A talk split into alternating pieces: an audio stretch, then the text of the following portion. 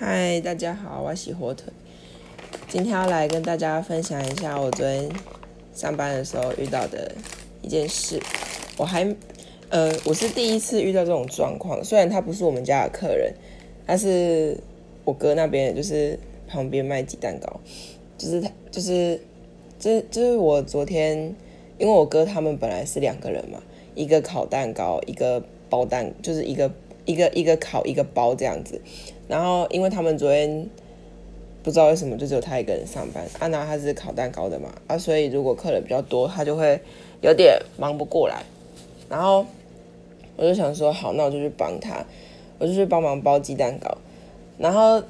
因为他们鸡蛋糕是有造型的那一种，然后小朋友看到都会很兴奋嘛，就是哦，我要这个，我要那个。但是其实那是不可以挑，就是他们是不挑款的。就是他们有分大份的跟小份的，大份的话是七个，有七个，小份的话四个。那因为他们图案有六种，所以小份的四个是随机的图案，不可以挑。然后大份的话是每一种图案都有。好，那这件事情呢，就是发生在这个前提之上，就是昨天有昨天有一对夫妻带着一个小朋友来买鸡蛋糕，然后他们是陆客。然后我我不知道他们是自由行还是跟团还是什么，反正不管，反正就是陆客，然后三个人来这样子。然后那个小朋友目测大概四五岁左右吧，然后是一个小男生。然后他一来就一直指着，因为他们前面有一个看板，就是有什么造型，他们就会展示在上面嘛。然后那小朋友就一直说：“我要我要枪，我要车，我要枪，我要车，怎样怎样，一直一直讲。”然后那个爸爸就跟我哥说：“诶，要一份小的。”哦，他就先问说大的、小的有各有几个嘛，然后就说好的，他有一份小的，然后他就说他还他就跟我哥指定说他要他要什么图案，然后我哥就跟他说，哎，四个是随机的，然后他们就，然后他爸爸听了就哦，然后然后就又重复又说那我要什么我要什么，然后我哥又跟他说是随机的不能挑，他已经讲第二次，然后后来后来那个弟弟就。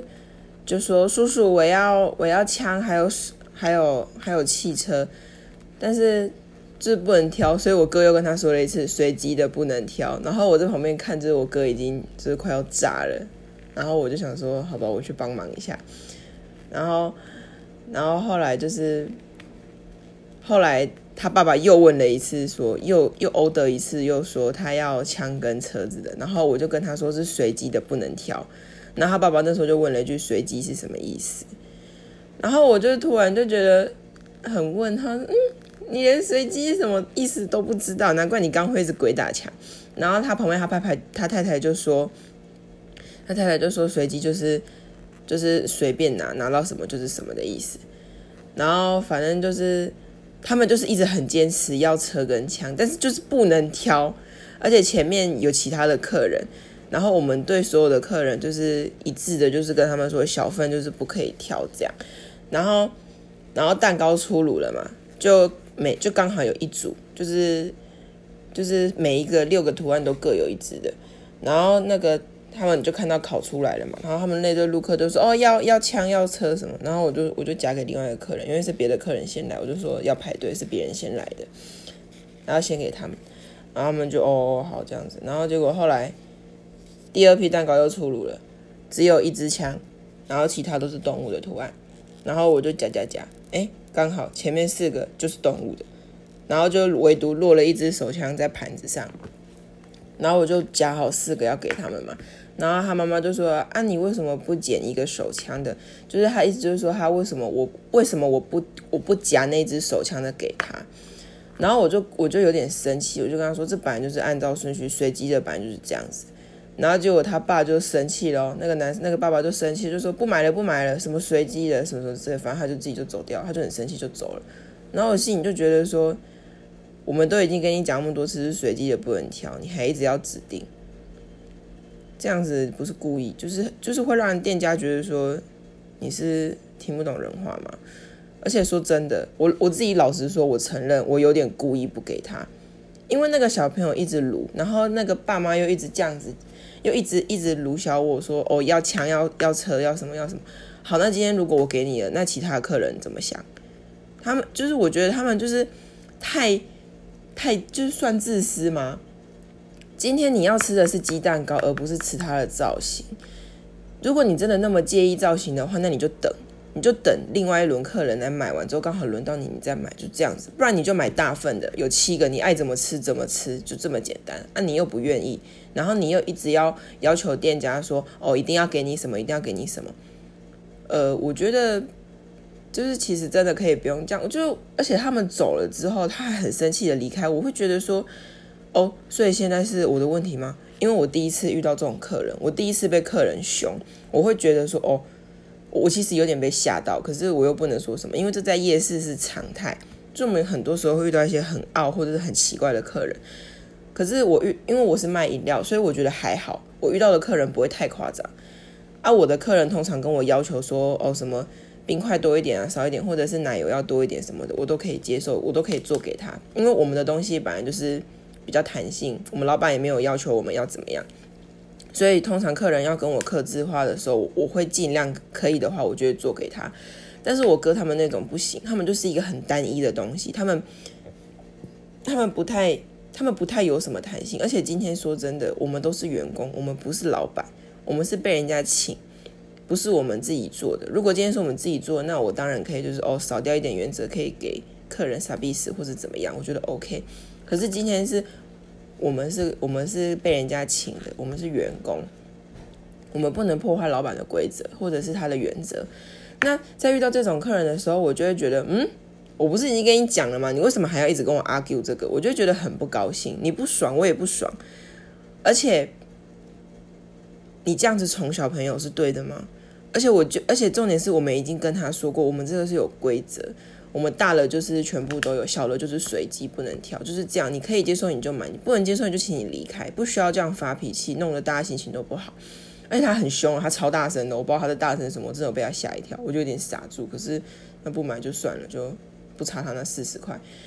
那他走掉之后，我就看了一下我哥，然后我哥就笑，就说没关系，不用想太多。那我就想说，哦，那就这样子，那就把蛋糕再放回去，就就是这样。那我那其实。而且其实我哥他们昨天生意还不错，真的不差他们那一包四十块。我哥他们昨天还是一样卖完，我就会觉得说你在孩子面前做了一个这么坏的榜样，人家都已经跟你说有规定有规矩，你还不遵守，你还硬要就是硬要别人顺着你，然后在小朋友面前做这种榜样，然后我就觉得 这根本就是熊孩子养成，就难怪大陆那边有很多小朋友都是很不受控制，就是很任性啊，想怎样就怎样。那就是像之前我有看到 F B 有一个影片，就是我不知道大家知不知道，有一个有一个超那个节目叫《超级育儿师》，就是他们就是在专门拍摄就是很不受控、不受教的小朋友，然后跟妈妈怎么撸小啊，要买饼干，然后买糖果、买玩具、买什么不买就在地上哭啊、滚啊、闹啊、干嘛的。然后，然后他就是不是有个什么，他就是超级育儿师，就给他一个什么淘气毯，就是叫小朋友坐在上面这样子，然后就是。逼他反省还是什么？我就觉得说，啊，你们现在你们那边家长就这样子给小朋友坏榜样，他们怎么可能会？就是他们就是会有样学样，他们就是不会自己去思考，因为小朋友还小，他们不会去思考这中间的对错。他们当然就是看着爸妈怎么样就怎么样做。然后你在小朋友面前做一个这么坏的榜样，我看你这小孩以后长大应该也好不到哪里去。反正我那个时候就是觉得，人家洗洗干洗个派气。然后就是觉得他们这样子真的很不行，就是熊孩子啊，养成养成熊孩子。哦，对了，讲到这个熊孩子，我突然想到一件好笑的事情。我妹跟我爸上个月去上海，他们去看一个展览，然后那个展场很大，然后是在二楼，就是它是两个两个楼层的那种大空间这样子。然后啊，那个手扶梯是在户外啊，那大展场嘛，所以手扶梯两个都是一个上一个下。然后散场的时候，因为人比较多，所以那个手扶梯改成两个都是往下的。然后那边就有很多警察嘛，在那边就是很多保安在那边，公安很多公安在那边维持秩序。就因为人多嘛，可能怕他们就是突发什么意外什么之类的，所以他们就有很多人在那里。然后，然后这时候就有一个男，那时候那时候都已经清场了，都没什么了，就剩下。公安在下面，而且一大群一大群公安在下面然后还有我我爸他们就是一群一群人这样子，然后那件事情多好笑，就是有一个男生他要上去，他就把手扶梯按暂停，他就自己用走了走上去了，然后那个公安看到就傻眼，然后就跟他说，就跟那个按手扶梯按暂停的就说：“你干啥？你下来，你下来。”然后，然后那个按暂停的那个人还觉得莫名其妙，你叫我下去干嘛？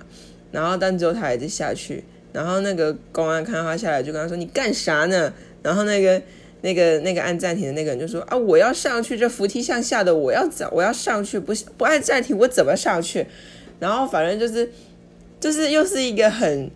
很没有在思考，然后没有在动脑的人做的事情。反正那个公安就叫他下来下来，然后那个人就觉得一脸觉得问号问号，觉得莫名其妙啊，我要上去啊，我不按这手扶梯向下的，我不按暂停，我怎么上去？虽然他当下的逻辑思考是没错，可是他没有想到在那个场景下他是不能这么做的，就是他。就是讲白点，就是他太自私了啦，然 后就很好笑。然后，然后我妹就看了一下，然后就回来。我妹，我妹后来从上海回来就跟我讲这件事情。她对这件结这件事的结论就只有“熊孩子”这三个字而已。她就觉得就是熊孩子。然后那个人好像年纪差不多二三十岁吧，就是一个没有在替他人着想，就是一个自私的小孩，就是一个自私的人会做出的事情。那我就觉得，嗯，原来熊孩子就是这样子养成的，就是从小就是。在这种小细节就可以很明显的看出来，就是父母的教育对小朋友真的很重要。然后我就觉得，虽然我觉得我哥他们有时候会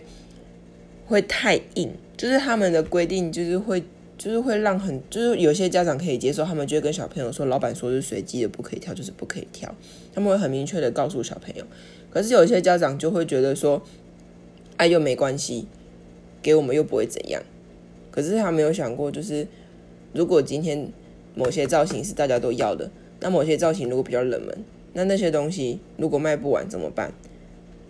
而且今天前提是鸡蛋糕，它们每一个味道都是一样的，它们里面没有包馅，也没有也没有味道上的口味上的差异都没有，它们就是同样的东西，只是外表看起来不一样而已。然后他们就会特别去要求，而且我发现台湾的家长会妥协。他们会说哦好没关系，或者是会跟小朋友沟通，或者是就直接就说哦那我买大份的或怎么样。可是国外的家长，